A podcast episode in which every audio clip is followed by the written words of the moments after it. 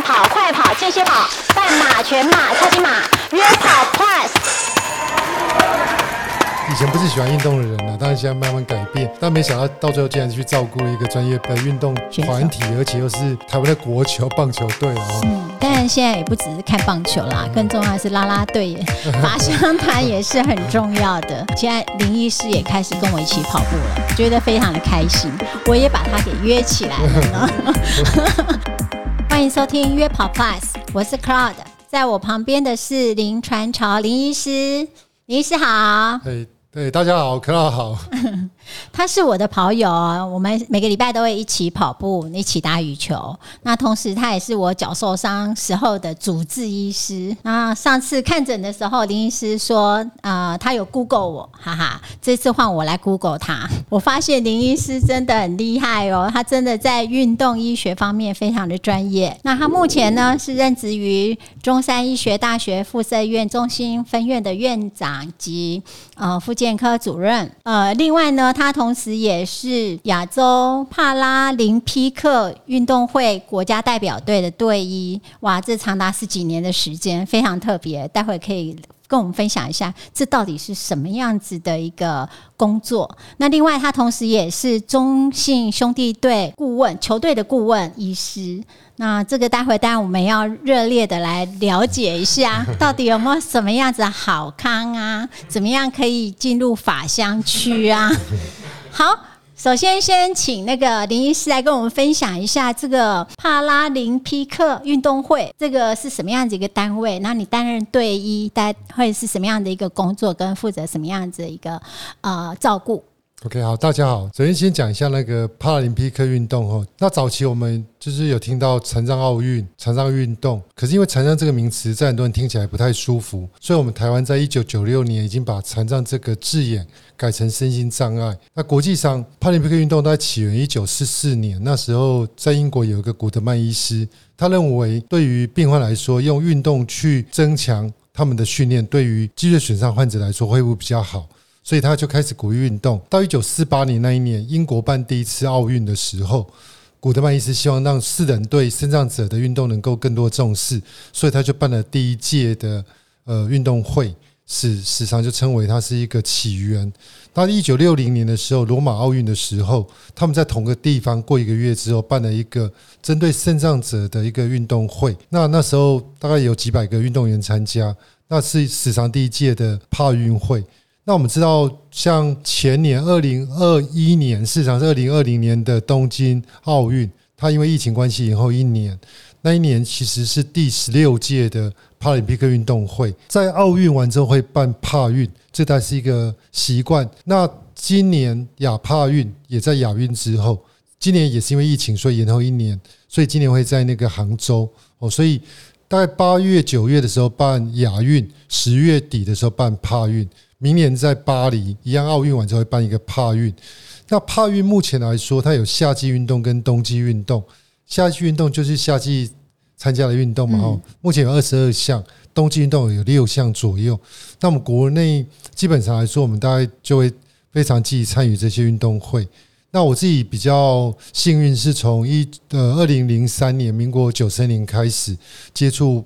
帕林匹克运动那时候到上海去当队医，去接受分级师讲习。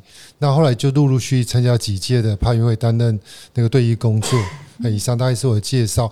那这边再补充一下，就是说我们讲帕运、帕运、帕运是什么？你可以想象哦，如果今天我们在运动当中，我们大概一般人来说，他跑步、那打球，我们基本上都站着跑，那肢体是健健健康的就没有问题。嗯。可是针对一个坐轮椅的来，你如果跟他比，两边不太公平。那轮椅又有分成严重的，像颈椎损伤、手有力、脚没力的，跟下半身瘫痪的，这个没办法一起比。那有的截肢的，跟脑性麻痹这些没办法一起比。所以帕运当中会针对每个人的运动潜能把它分级，让他们能够在相同的标准当中做竞赛这样子。所以这是帕运会比较特别的地方，有点像我们在。呃拳击，然后举重当中，我们用体重去做分级，帕运是用运动前来分级。这真的是我们比较少遇到的。大家都知道奥运嘛，但是对于帕运的这个了解度当然比较不够。那身为当队医的话，就是你现场会做判断，有办法治疗吗？诶，这样讲好了，就是我们大概通常当队医会从开始那个培训开始，比如说我们十月的亚帕运，我们大概差不多在四五月开始培训的。我们这时候会先去针对运动员。他们做一些身体检查，评估他们有没有什么状况。他们在训练过程当中，我们会去访视他们，他们在训练场上有没有什么需要帮忙的地方。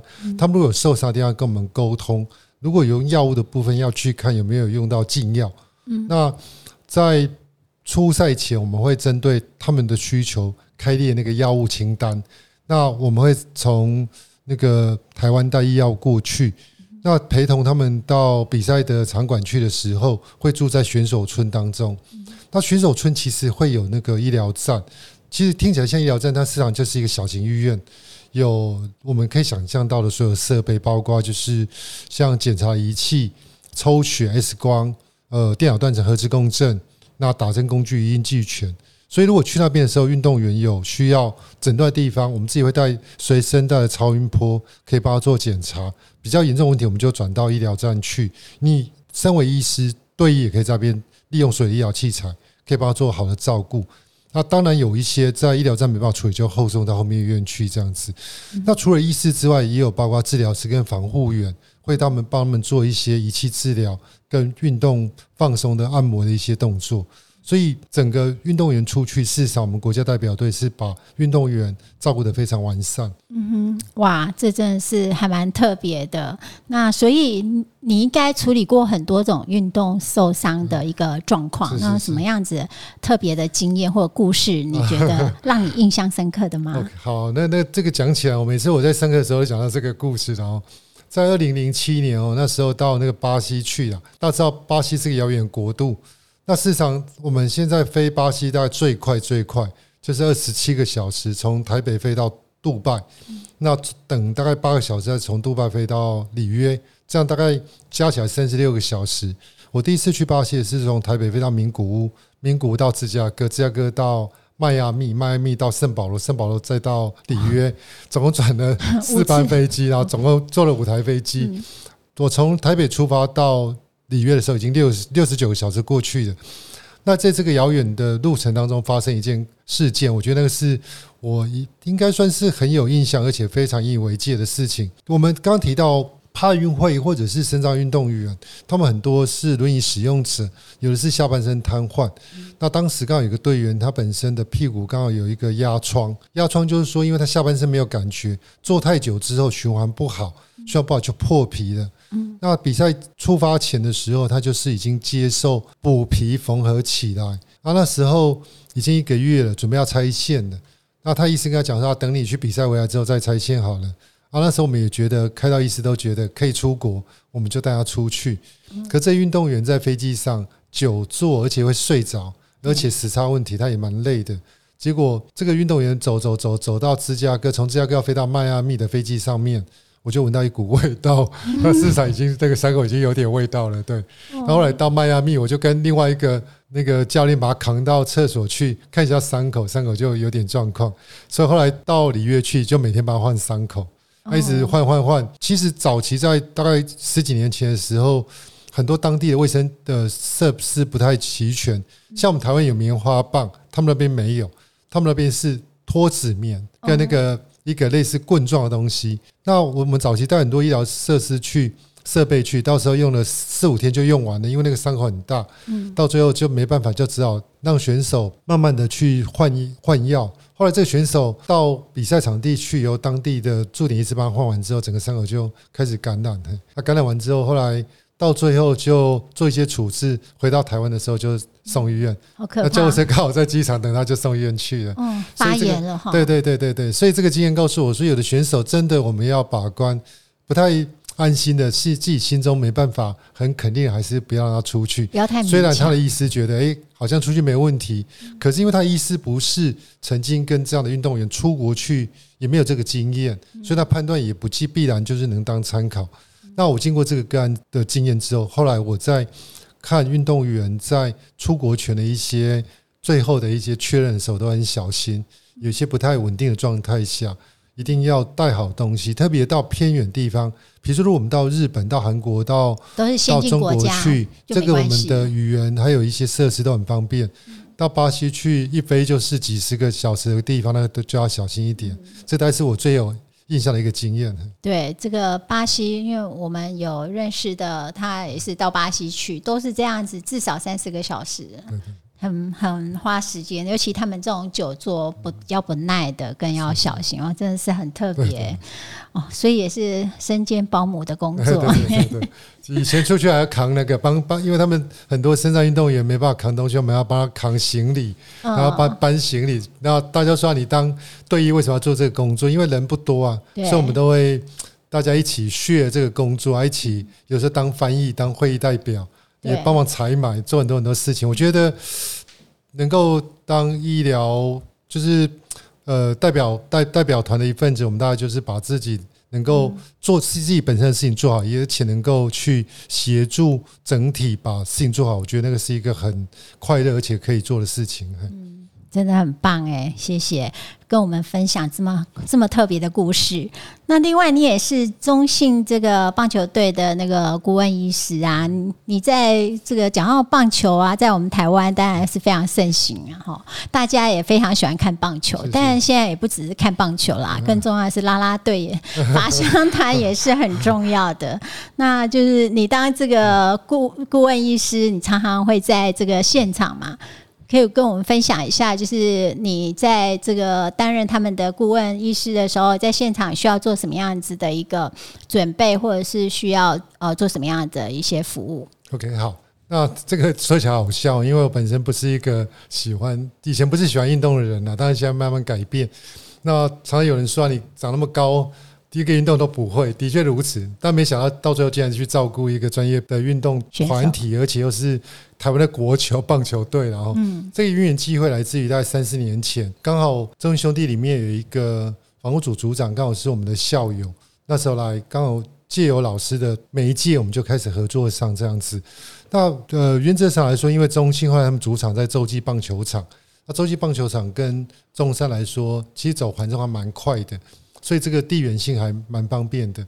那基本上来说，在比赛的时候，我并并不一定要到场，他们是有状况的时候会随时跟我沟通。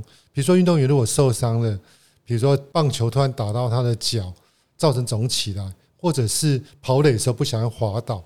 或者是打球挥空棒，就是我们一般讲的不太好的状况，就是挥棒落空的时候。其实挥棒落空对选手来说伤害蛮大的，因为突然一个很大力量，可能就造成他手指或者手肘的伤害。当有这个情况的时候，他们就打给我说：“林医师，我们有一个运动员几点几分发生什么状况的时候，可不可以到贵院去处理？”这时候我就会跟我们急诊室联络，说待会二十分钟会有。中心的哪个运动员来我们急诊，请他们帮忙照顾一下。那这是比较紧急状况。那第二个，如果不紧急状况的时候，比如说他们在礼拜一是一个休息日，那通常他们防务员跟我说：“林医师，我我可不可以带几个选手来给你看？”啊，我就跟他联络好时间，他们就过来。有时候，比如说我利用门诊结束的时候，十二点或一点的时候，就看这些运动员，把他们的问题的检查出来。那我这边要强调，就是说，基本上在医院的复健科能够做的事情比较多。第一个，刚提到病史，怎么受伤的？那当时的情境如何？那受伤完之后有做什么处置？那再到医院来，我们就帮他做理学检查，看一下诶他本身关节活动度有没有一些淤血，有没有一些变形？那动作下 O 不 OK？那在我们在门诊有超音波，会帮他做超音波检查。检查完之后有需要照 X 光，我们就照 X 光；需要转介去做核磁共振，就做核磁共振。这样能够给运动员一个及时的诊断，而且快速处理，这样就比较不会留下一些后遗症出来。嗯哼你这个需要每次他们比赛都在现场吗？那这不用了，不用。如果每个礼拜 有时候到现场去，我就不用工作了。对对对对，原则上来说，就有点像远距。那我自己如如果可以的话，他们比赛的时候，我都会打开那个 Line 啊，或者打开一些那个观看媒体会去关关注他们的比赛，所以有时候刚好受伤了之后，就知道哎电话快要响了，哦就准备要 接接客，对对对对。哦对对，OK，那所以呃，听说你也有在那个 VIP 室也要等待的时候，那个如果你现在不用到现场的话，那是偶尔要去还是怎么样？没有偶尔啊，偶尔啊。那个那个有个小福利，就是有时候可以去 VIP 看比赛了。哦这是我们做这个工作当中的一个小福利，这样子。哦，原来不过 VIP 的好处是视野宽阔啦，对对对对。嗯哦，真的很羡慕哎，因为现在棒球票也不好买欸。不过其实大家喜欢在棒球场当中就喜欢那个热情。像有一次我去看比赛的时候，他们输了输了九分，到第五局的时候，没想到就打打打，一直打了五分起来的时候，虽然还是输的，但全场象迷就非常的热血沸腾，每个人都站起来跳舞，非常开心。虽然到最后那场比赛是输了，但是大家就觉得有嗨到。对，所以有时候看比赛不一定真的要赢，但是你嗨到就就很开心了。对对对对对对，尤其现在呀、更重要的是啦啦队要很嗨。对对对对对对。我上次带这个学生去看那个棒棒球赛经典赛，就发现现在不是在看那个球员打球，现在重点是在看啦啦队表演。然后每一个每一个啦啦队只要一来的话，那个照相机都是一直拍，一直拍，一直拍。我就不知道为什么要拍那么久。其其实哈，其实我讲一点，大部分还是看棒球的比较多了。对对对对对对。现在的气氛真的很不一样哎、上次还看到这个，他们有报纸报道说，这个国外那一次办了之后，国外发现哇，台湾的那个啦啦队很不得了，从此之后也有名了这样有有，上次那个中信的帮那个啦啦队还跑到日本去，被邀请到日本去表演，对。对啊，对啊，对啊，所以我觉得这也是蛮特别的，不错啦。就是其实运动之外也是要有娱乐嘛，所以结合运动加娱乐也是蛮好的。好，回到我们的正题，其实我今天请那个林医师来啊，其实很重要，就是说，呃，现在林医师也开始跟我一起跑步了，我觉得非常的开心，我也把他给约起来了呢。好，那其实呃，因为我们现在慢慢就是有身旁有一些新的呃有兴趣去跑步的人一起加入，那当然就会很多人就开始想了解说，到底我怎么样才可以健康跑？但除了是新人的加入之外，同时我们其实跑很久的人也希望自己能够一直跑下去啦，而且是健康的跑下去，这是很重要的。那所以其实呃，我们今天就想从这个角度来那个了解一下说，呃，从这个这样子的一个，就是带林医师自己也开始跑步了。那你自己跑步之后，你觉得你有什么样的改变，或者是你觉得你自己脚有什么样的变化，或者有出现不舒服的状况吗？好，这个这个是很好问题哦。其实我早期就像刚刚说的，我不是不是很喜欢运动。那我后来参加福人社哈，我们福人社是一个国际性的组织哈。事实上，这个社团我觉得还不错啦，因为除了参加例会之外，会鼓励很多刺激团体，比如说包括骑脚踏车、包括打羽球这些运动，还有爬山、跑步。那我早期是骑脚踏车，他刚好去年有个小小事件之后就没有骑了。我有个最好朋友他不骑，我就没有骑。那后来改跑步，从七月开始，去年七月跑，到现在大概刚好满一年。那早期的时候，我们跑跑五公里，其实有点下坡，我跑到两公里多就是不太行了，开始用走的。然后后来看到很多人跟我说、：“加油，跑起来，跑起来！”那就跟着跑起来。跑完之后到现在，基本上可以一口气跑下去，是没什么问题。我觉得运动基本上要循序渐进啊。那我觉得最有最大差别来自于运动的耐力增加，还有体重减轻。体重减轻是最迷人哦，因为大家都听到可以变瘦，大家就很开心然后，那市场在一年下，我至少减少六公斤以上。我记我常常病人跟我说，以前你变较散哦，那几公斤三三万块，你可能心里咋办呢？大概就这样子，其实赚很多钱，体重下降的改善了、那体脂也下降。其实我们体重下降最重要，体脂要跟着下降，蛋白呃肌肉量不能减少。哦，肌肉量减少之后。有时候我们如果运动量减少的时候就复胖，复胖的时候其实油脂更多，体脂就会快速飙升，这不是健康的概念。哦。所以刚刚克劳德讲了一个健康，健康我觉得呃规律的有氧运动是健康很重要一个手段，嗯。我们可以让我们的身体在维持好的体型、体态、体重小，又可以很健康的过生活。那我自己是没有完全没有节食啦，因为我很爱吃。看到东西，只要是那个红豆的东西，我都把它吃光光。对对，我是红豆控，看到红豆很喜欢吃。那看到甜点也都一律不忌口。但我觉得在这个情况下，透过运动能够降低体重，我觉得是一个美好的事情。这倒是我感受。那运动完之后有没有造成什么不舒服？我觉得有几个哈。第一个就是不要太晚运动，因为太晚运动有可能会影响到睡眠。有时候我八点多下班完之后，吃完饭休息一个小时，想要去跑个步。那跑一跑，跑一跑，跑起来就热起来，之后跑个五公里，就那天晚上就睡不好，就有点失眠。那每个人习惯不同，有人喜欢夜间跑，不影响睡眠，我觉得没有关系。我觉得还是要因人而异的。那后来慢慢把它调整成白天运动，早晨运动就比较不会。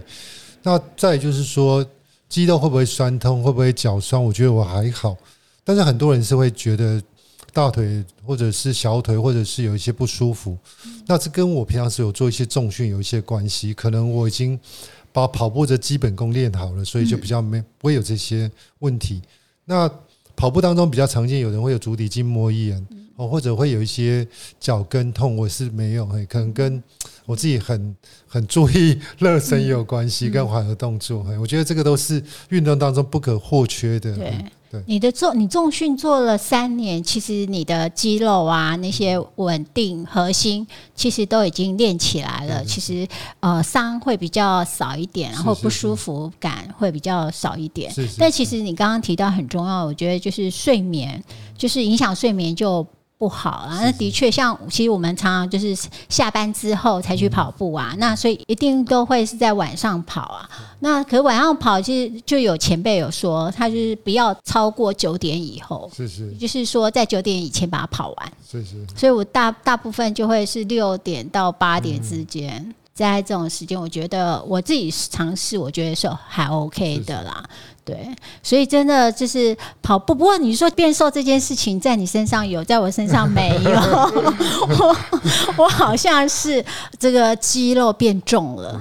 对，这也是好事啊，肌肉变重是好。但看起来是结实的 啦。对对对对对对对对。那所以其实呃，跑步的好处其实是真的还蛮多的啦。就是说，像有些人是说，就每次运动半个小时以上，其实对你的这个体能啊，哈，还有改善你。让你的情绪也会变好啊，然后同时像注意力呀，哈，对，这些都会有帮助的。我觉得自己在这上面其实也是蛮深刻的，就是我常常就是下下班之后去跑完之后，我觉得哎，真的是压力有得到释放，然后呃。这个工作上，你可能回来之后还可以继续工作，嗯，这的确也是蛮好的。但是就是说，其实跑多了、跑久了，或者是你速度的提升之后，其实难免都会有一些这个身体呃，就是脚又会有一些状况。那当然，那很多的因素啦，当然包括你的跑姿啊，哈。还有你你的动作，还有你自己身体的掌控度，就是你是不是呃突然呃爆冲，或者是突然量太多，这这些都是有影响的。那就是我记得我刚开始。跑出马的时候，我就是因为练习的不够，所以我在最后三十几 K 的时候就开始出现不舒服的状况。然后，呃，最后我是勉强把它跑完，但是回来就肌腱发炎了。然后，所以拿了两个礼拜的拐杖，那大概两三个月都没办法跑。所以，这真的是，嗯。就是健康跑是一件很重要的事情。那就是以现，因为最近我们也揪了一群好好朋友要来出马嘛，哈，引你过去看过这些运动员的一些状况，有没有什么样子要提醒他们的？对，我觉得这很重要，因为哈，就是我讲一个我自己看诊的经验，大概差不多在三年前的时候来的一个四十几岁一个女生，那她膝盖痛，那膝盖痛。我们通常问一下病史，然后问一下他本身有没有做什么运动。他说：“因为哈他在办公室啊，大家一群姐妹，他就约约说我们去跑一个马拉松。我就算你立定他跑马拉松多久？他说大概从开始的时候到要跑只有三个月的时间。那他几乎每个礼拜都跑，每次都跑十 K，那十 K 这样跑啊，突然之间就变成二十一 K。那开始的时候。”其实还好，但是后来就发现他自己的脚会有些不舒服。可是因为群人在跑，你也不能不跟着跑，就开始跑。跑完之后有一天受不了，在看诊啊。那时候我检查一下，就用超波看，就发现他的胫骨就有一个凹洞。其实那个看起来就是我们讲的叫皮亚性骨折，现在叫做应力性骨折。嗯，那事实上这个还蛮常见的哦，特别对于比较瘦的女生来说，或者有些营养不足的来说，她钙质摄取不够多。那运动耐力没有逐渐建立起来的时候，会发生这个现象。那我们的脚，其实大家可以想象，我们在跑步的时候，事实上从脚接触地面，那上面延伸就是我们的胫骨，在上面大腿骨。所以我们在承受力量的时候，如果今天常常反复在让它有点像拉扯，我们常常讲说，骨头其实你在跑的过程当中是一个扭力，扭力的时候会拉扯。那骨头被拉扯之后，它需要一点时间去修复。可你没让它修复的时候，一继续让它受伤，久之后那个地方就脆弱，就容易发生骨折。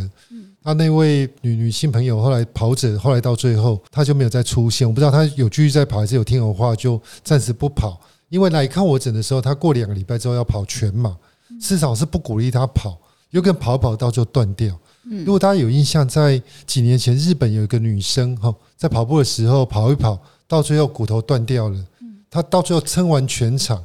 对，那很多人觉得这是一个运动精神表现，可是其实我那时候看到影片，我的内心是很难过的。因为我觉得到了这个世代，我们还是鼓励那种有点自残的行为，已经都受伤了。嗯，如果他好好休息，过了三个月到六个月，或许他可以再重新恢复运动习惯。可他断掉之后，要开刀去把骨头。固定起来，相对的肌肉丧失可能会花更多的时间哦。所以刚刚 Carol 讲一个很重要，就是如何健康，而且如何去训练，不要这样伤害。那我觉得出马来说，以我自己，除非这个人平常是有跑的习惯，我更会觉得可以做到半年或一年的时间去准备。那慢慢的从规律性运动开始。那运动如果假设超过一个小时以上，事实上它需要比较多的休息时间。我们每个人在运动完之后，通常运动表现会下降一点。那下降一点之后，慢慢的我们身体去修饰荷尔蒙跟我们的肌肉肥大，它的有点补偿效应或者是恢复效应之后，它的那个运动量会在提升。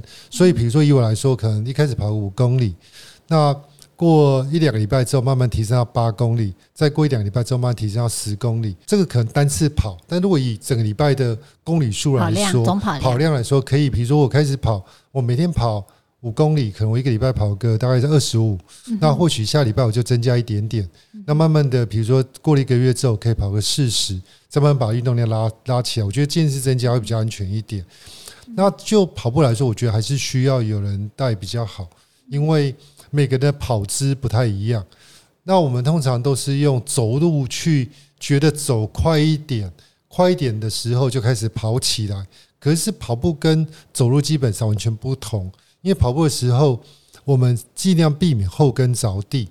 我们在跑步的时候希希望就是这个会不会有点那个讲到 Cloud 专业去了？对对对对对，没有没有没有。我们跑步的时候希望我们的脚跟地面接触越少时间越好，嗯，因为你的。你的你有点像碰到之后就要起来，这个速度比较快。嗯，不要像因为走路的时候，市场我们是全脚掌着地，快走跟跑步最大差别就在这个地方，所以一定要有人带，而且要人去纠正姿势。那我们一定要前倾，才能够让我们跑步的动力增加。我觉得这个东西都需要专业上。啊，如果真的不一定找得到人，你可以上网，现在很多那个好的一些影片都告诉我们怎么跑。我觉得还是要学习之后做会比较安全一点。嗯，林医师真的是属于学习型的 跑者，他真的很认真哎，他还查了很多的这个资料，然后看过很多的资料。啊，的确就是跑步的确在这个脚后跟碰的时间越少越好。那但是那是在。速度想要从比较有有比较好的一个成绩表现的时候啦，但一开始的话哈，呃，可能还是以快乐比较重要一点。好，其实当然有讲到一个很重要，就是其实这就是我们这个我会有这个 podcast 约跑 plus 的原因，就是其实真的一个人跑步真的很无聊。一定要有一群人一起跑，就像你呃假日的时候，我们都是一群人一起跑，你会觉得哎，好像一步一脚印的十六 K 慢慢就跑完了。可是如果你一个人，你去跑十六 K 看看，你可能会觉得很无聊。那时候你可能需要听点音乐啊，哈，或者是呃，或者是呃，自己想办法去让自己呃可以继续跑下去。也许有些人是说你可以数数，然后那都是一种方法。所以，当然我所以我觉得一群人就是一件很重要的一个动力啦，就是大家也可以互相提醒一下。免不然你就会想要投篮，像呃礼拜六下雨，你可能就哦下雨了，不要跑好了。对对对，所以我们就希望能够透过这样子，能够有更越来越多人的加入，然后当然他也可以有更多大家对大家来说都有更多的成长这样子。好哦，那林医师，你在这个看诊之余跑点步嘛？那除了跑步之外，你还有做什么其他的活动吗？哦，就跑步，跑步大概就是礼拜六、礼拜天跑步。那我自己有时候一个礼拜会有两个早上也起来跑一下。除了这之外，我会做重训，一个礼拜做两次重训，然后再搭配打羽球。那有时候就是社团有一些爬山活动会去爬山。对我觉得，呃，运动多元性啊，我觉得会比较不会那么的局限在一个单项运动当中，会比较无聊一点。嗯，对对。那像你，你因为在像羽球，它又是用到的是不一样的肌肉群。那还有这个爬山也是。那对于这一种，就是你跑完之后又去又打羽球，会不会担心他会呃，就是肌肉受伤啊，或者是因为他用到不一样的肌肉群，你可能他的成熟度不够，稳定度不够，会而受而受到影响，会影响到你的跑步之类的。其实，其实我觉得还好。重训来说，就是一般来说，我我晚上重训，那晚上就不会跑步，就比较没有影响。重训完之后，可能我们还是希望能够休息大概十二个小时之后再跑步。但跑步如果假设跑个十六个小时，哎，十二个小时，十二个小时之后，那重训完之后，如果假如隔天早上跑步，如果跑五公里，基本上没有关系，因为五公里对于很多人来说，大概半个小时后就跑完了，运动量不会太长。那肌肉因为重训完之后肌肉拉扯，怕在跑步过程当中造成伤害，所以我自己喜欢。做完重训，隔天跑步就慢慢跑，不要跑太快，有点像疲劳恢复。那疲劳恢复的重点就是让它慢一点，不要想说啊，我今天重训完，隔天要跑，要跑个那个很快速，比如说就六分速以内，五分多这种就会造成肌肉拉扯。但如果今天我慢慢跑，跑到八分速，那比走路快一点。事实上，我们肌肉在跑完步之后循环增加，帮助我们的那个。里面的那个组织修复更好一些，我觉得这个没有关系。那我自己羽球的时间会在礼拜六的早上跑完步，因为我们跑完步，呃，五公里、五公里、十公里之后再打羽球，我觉得还好，因为我们的技术层面也没那么好了。说真的，也不是像那个职业性羽球冲的太快。对我们打完之后累了就休息一下。我觉得很多东西就是适适量就好了，就自己。自自己的身体自己最清楚，很多种原则 apply 到每个人身上去都不一样。对，那比如说对我来说，可能需要这样的模式；对另外人来说是这样子。我觉得自己觉得累的就要休息，不要过度。比如说有一天我打羽球，有一点脚快抽筋了，我就赶快到旁边去帮自己放松一下，我就休息了。可是有人抽筋的时候就继续打下去，那就容易造成伤害。嗯，那。爬山是偶尔爬啦，比如说我上次去爬合湾北峰，那个就是比较高难度，那个就是一个月两个月一次，基本上我觉得并不影响到跑步这部分，我觉得是还好。嗯嗯嗯，对，因为其实我自己有做重训，我有发现说重训在这个做完之后，隔一天或甚至第二天还是会有点小疲倦。对，所以这个我就呃，所以。到底做到什么程度，然后才是适量的？呃，我觉得这一些真的是只有自己知道。所以其实跑步不是只有，就是不是只有呃这样子跑下去，而是你怎么样子去透过这运动当中去了解自己自己身体的状况，然后呃去掌握你怎么样子去恢复它，呃需要多久的恢复期，这些都要有。专业的知识啦，自己要了解说哦，我们中训需要多久时间恢复？那你在恢复当中，你应该要怎么做？或者是呃，我们在跑做完重训之后，那我怎么样子？呃，像我们教练就说，你就可以再冲刺一下，去让他记忆到他，因为他的转换它的速度，而不要可能只是你就做完就没了，它也许它就没办法说有更好的速度的表现，这也是一种说法。所以其实呃，对自己生活呃身体的了解是很重要的。所以呃，在我们跑全马也是一样，我们跑全马其实刚开始跑都很好玩啦，你可能诶这个非常的亢奋。那其实跑到一段时间之后，大概进入状态期之后，就开始跟自己的身体对话，然后慢慢也要跟心灵对话，对，所以这都是一种历程，就是你怎么样去了解自己。然后去去找到一种呃适合的一种方式，所以训练也一样啊，就是像我们现在最近呃邀约一群朋友，他们要跑出马，那呃我们就会边跑边聊天，然后边跑边分享一些这个怎么样去跑步，怎么样增进自己的速度，或怎么样子去做配速哦，其实。真的在跑步的过程当中，真的是很多知识啊。那我也是从这个练习这几年啦，五年以来跑步练跑五年以来，慢慢的在有一些。了解跟认识也是慢慢学习，所以只能觉得，哎，其实，在跑步方面好像学不完呢。是啊，是啊。但那还包括受伤也是学不完啊。至于 脚，但嗯，当然也不是很严重伤。就像我最近其实很很常找林医师去询问，都是因为我脚太脚跟太紧嘛，哈。嗯，那其实每个人的状况会不一样啦，了了解自己的状状况是非常重要的。好，那最后其实在这个林医师还有没有什么要特别提醒这些跑者，他们在这个练跑当中，或者是准备跑步之前的一些呃放松啊，或者是拉伸啊这些工作，对，大概怎么做会比较好？哦，对对，我我我我觉得哈，就是在建议当中啊，第一个。装备的部分，比如说我们要选择一个合适的服装哦。刚刚忘记讲到这个区块，我补充好的鞋子，第一个好的鞋子，对，好的鞋子每个人不同。像有人喜欢穿夹脚拖跑，可是不是每个人都适合夹脚拖，因为夹脚拖跑，他的脚必须要力量够，在跑的过程当中才不会造成脚踝的压力过大。对于大部分人来说，台湾人其实很多都有一点脚跟外翻，我们叫旋前足。脚跟外翻，前足往前旋，所以呢，大家的鞋子可以看一看，其实足底磨得不对称，走路的时候从后面看会有点外八。对，那事实上这周比较适合一个鞋跟背，就是我们在那后面的地方，后面那块要硬一点，把它包覆效果比较好。那对于跑者来说，他需要比较多的气垫在那个脚跟的下方。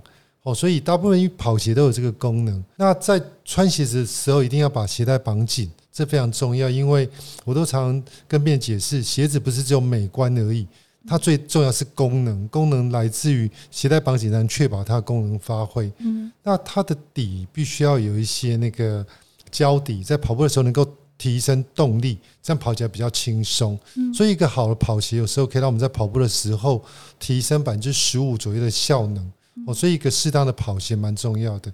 那有的人如果脚跟外翻的太严重，他可能需要穿鞋垫去帮他支撑。简单讲，我们如果今天脚踩地，事实上应该是要正的，没有外偏内偏。对，那这样子我们地基稳。相对性来说，对膝盖、对髋关节来说是一个保护，包括脊椎也一样。那这个是第一个哈，就是鞋子本身要注意。对，那当然包括就是上衣啊、跑步的一些衣衣衣裤的部分，可能可以选比较透气、排汗效果比较好的，而且不会太紧绷。我觉得它比较舒适，因为在大热天小时候跑一跑，如果它不会排汗，很容易就会把热闷在身体里面，比较容易发生中暑。嗯，那当然刚刚提到有中暑，就有所谓的那个。就比如热衰竭，或者是那个我们本身的那个水分上电解丧失，还是要适当补水补盐，盐分这个比较重要。是对。那再就是说，对于膝盖的放松也很重要，可能要把外侧的肌肉，就是用按摩枪或滚筒把它放松。那比较重要，其实对跑者来说，他需要练的是臀部的力量，特别像臀中肌。嗯，因为我们本身在站的时候有办法稳定，在跑步的时候你才不会偏移。如果我们的臀部力量不足，跑步的时候两边的骨盆会摆荡，这样对于跑的效能来说比较差，而且比较容易造成我们的髋部不舒服。其实很多呃个案会告告诉我说，他跑完之后髋部会不舒服。对，其实它跟稳定度也有关系。所以如果刚刚 Cloud 讲的，如果跑个三公里、五公里，大家好朋友一起跑一跑，短距离我觉得是有没什么感关系的因为你回来之后休息一下，可能隔天或两天后就没事了。对可如果你假设你要去面对是一个十公里、二十一公里、四十二公里，甚至更长，这种你就只是要把基本功练好，我觉得这个是比较需要注意的地方。嗯嗯对，刚刚说到，嗯，那很重要的就是鞋子。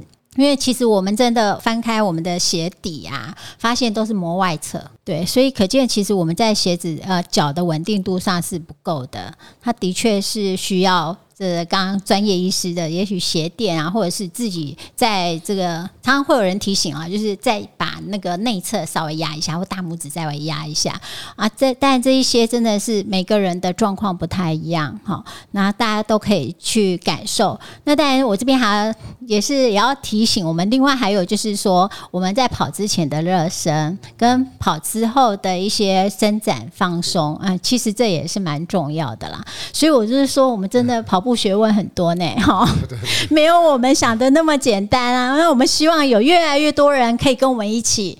呃，参与这个活动，然后在这当中找到乐趣，动则不衰，用则不退，生命在运动啊！让我们一起来运动到老老老，跑到老老老。好，约跑 Plus，我们下次再约喽。